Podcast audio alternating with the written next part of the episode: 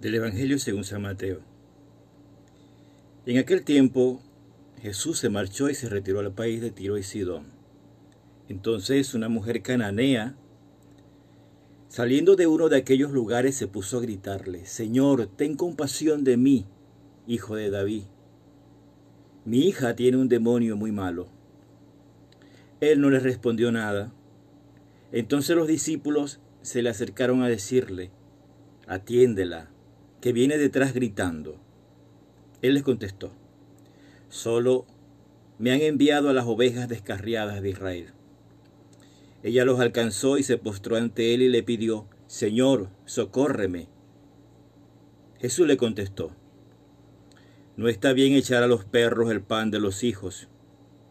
Pero ella repuso, tienes razón, Señor pero también los perros se comen las migajas que caen en la mesa de los amos. Jesús le respondió, Mujer, qué grande es tu fe, que se cumpla lo que deseas. En aquel momento quedó curada su hija. Palabra del Señor, gloria a ti, Señor Jesús.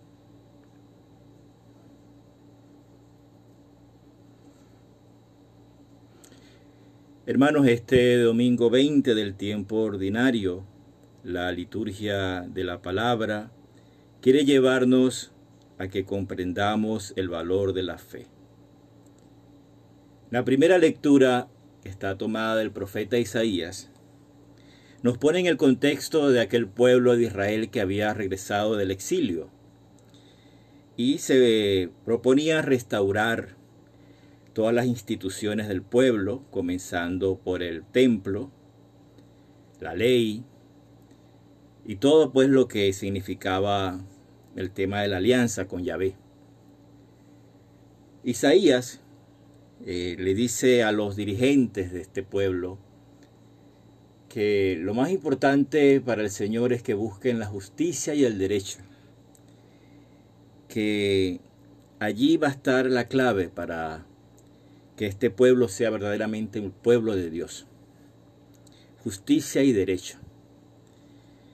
Eh, en el fondo, Isaías revela todo un plan humanizador para un pueblo pues que había estado oprimido, que lo habían sacado allá a Babilonia, lo habían regresado, pueblo pues que estaba sufriendo. Es un, un plan humanizador como el que tiene Dios hoy para toda la humanidad. También nosotros somos como ese pueblo, estamos exiliados por causa de un virus. En Venezuela desde hace mucho tiempo el virus, porque el virus no nos puede llevar a olvidar que estábamos mal, que cuando llegó el coronavirus, la pandemia, ya en este país estábamos mal. Y eso no lo podemos, eso no lo podemos negar. También es importante saber que ese plan, que ese plan humanizador de Dios, un plan pues que tiene que ver con todas las condiciones de vida dignas de un pueblo. Todos tenemos derecho a, a vivir en una dignidad humana eh, palpable, tangible, que no todo queda en ideales, porque a veces sí, muy bonito que la constitución de una república te garantice una vivienda, pero a la hora de la verdad todo queda en un papel, en una letra. No, aquí el Señor quiere signos, cosas que se vean verdaderas.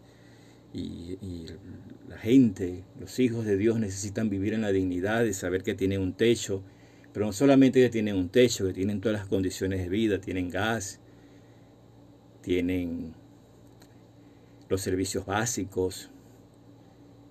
No es posible lo que estamos viviendo nosotros aquí. ¿Cómo, cómo es posible que, que hayamos vuelto a, a cocinas de fogón, a leña, al humo? Eso no es digno. Eso no, no es una cuestión que si uno la denuncia merezcamos ser tildados de políticos, no. Una cuestión de dignidad humana. No es posible que, que no tengamos gas para cocinar. No es posible que a veces tengamos que padecer eh, horas y horas sin luz, sin electricidad. Y lo que es peor, lo que es peor, sin agua.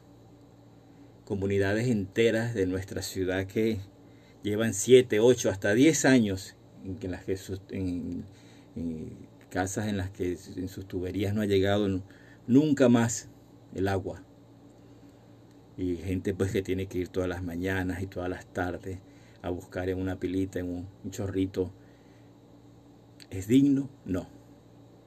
¿Estamos instaurando una sociedad de justicia y derecho? No. No es justo. No es justo que muchos banqueten y que nosotros nos comamos la migaja del banquete, como ya veremos en el Evangelio. Y el Evangelio de hoy pues tiene mucho que ver, porque en él también Jesús nos va a invitar a ver que la salvación que Dios ofrece es una salvación universal, no para unos poquitos. Los judíos tenían la idea de que la religión estaba enlazada con la raza. ¿no? Entonces, si yo soy judío, nací como judío, con sangre judía, entonces pues yo ya prácticamente estoy salvo. No. Y no se trata de eso, no se trata de que tengamos que ahora creernos el merecedores de las gracias de Dios porque pertenecemos a determinada religión. En lo absoluto. Por ahí no actúa Dios. Dios es para todos y todos somos de Dios. Dios no discrimina. Dios no excluye. Dios no pone barreras ni límites. Dios no sabe lo que es fronteras. Eso lo hemos inventado nosotros.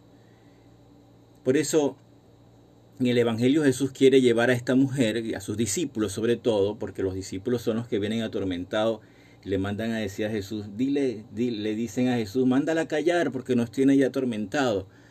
Pero Jesús quiere con esto sacar una lección y darles a entender a los discípulos que la salvación es de todos, que no es de los judíos.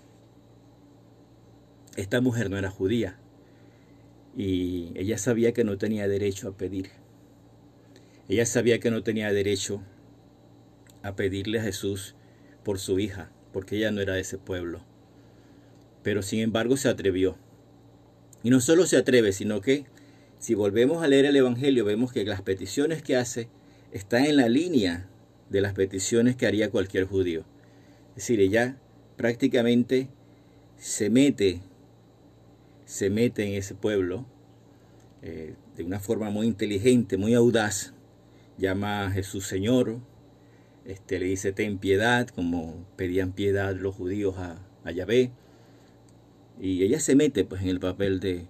Pero Jesús sabe que ella no es judía. Y por eso Jesús quiere darle a los discípulos esta lección, tratándola como una no judía y colocándole, colocándose como si fuese el más acérrimo de los fariseos, cosa que no es verdad. ¿verdad? Jesús ha venido a traer una, una salvación para todos. Él ha dicho, yo he venido a sanar a los enfermos. Los salmos no necesitan de mí.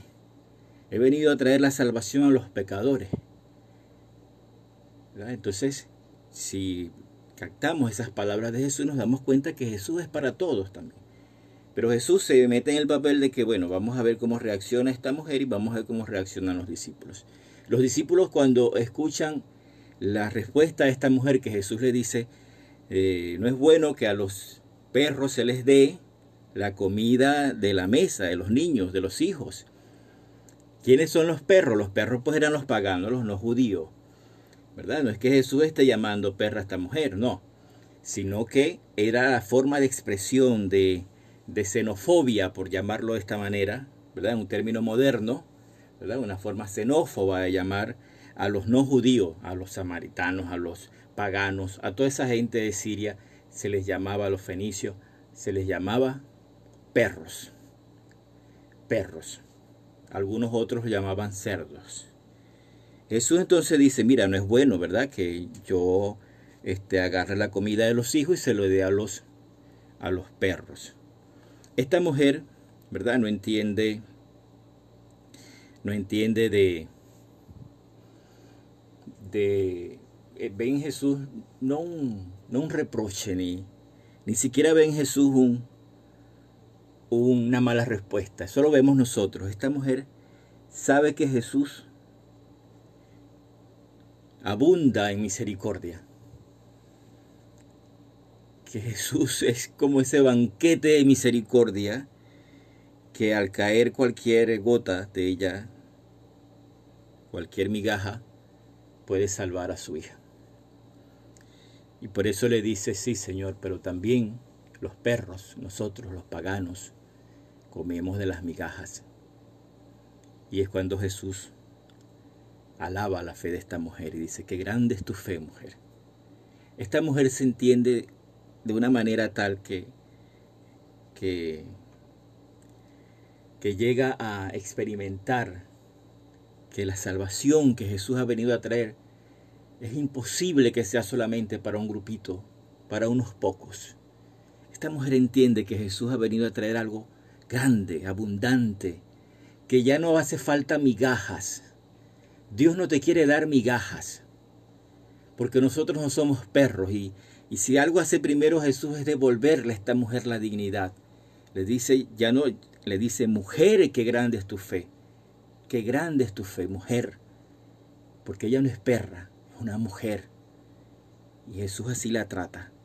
Y fíjense qué bonito este evangelio, porque este evangelio es la continuación de el evangelio del domingo pasado. Yo no sé si ustedes recuerdan a Pedro ahogándose, ¿verdad? Por temor, por miedo, vacilando. Jesús les reprocha la falta de fe a este hombre que es el primero entre los discípulos, a Pedro, el, en el que fundó la iglesia. Les reprocha la falta de fe. Y esta mujer, sin embargo, le alaba la fe, esta mujer que ni siquiera judía es. Hermanos, qué bello este Evangelio. Metámonos en la piel de esta mujer y vayamos donde Jesús dice que ella se arrodilló ante Él. Y reconozcamos en Jesús la divinidad que nos puede dar realmente en abundancia lo que estamos pidiendo. En abundancia nos quiere dar la salud. En abundancia nos quiere dar paz. En abundancia nos quiere dar alimentos. En abundancia nos quiere dar una sociedad justa y buena. En abundancia nos quiere dar trabajo, pan, de, para que busquemos el pan de cada día y le llevemos a la mesa de los hijos. Hermanos, qué bello evangelio. Jesús se comporta en él como ese Salvador que todos estamos esperando. Que guardó silencio un momento que no le escuchó, pero para enseñar a sus discípulos, porque él sabía qué enseñanza iba a sacar de aquello. Como él sabe qué enseñanza va a sacar de cada uno de los acontecimientos que estamos viviendo nosotros hoy. Que el Señor pues nos bendiga y nos guarde. Y a todos ustedes les doy la bendición en el nombre del Padre, del Hijo y del Espíritu Santo. Amén.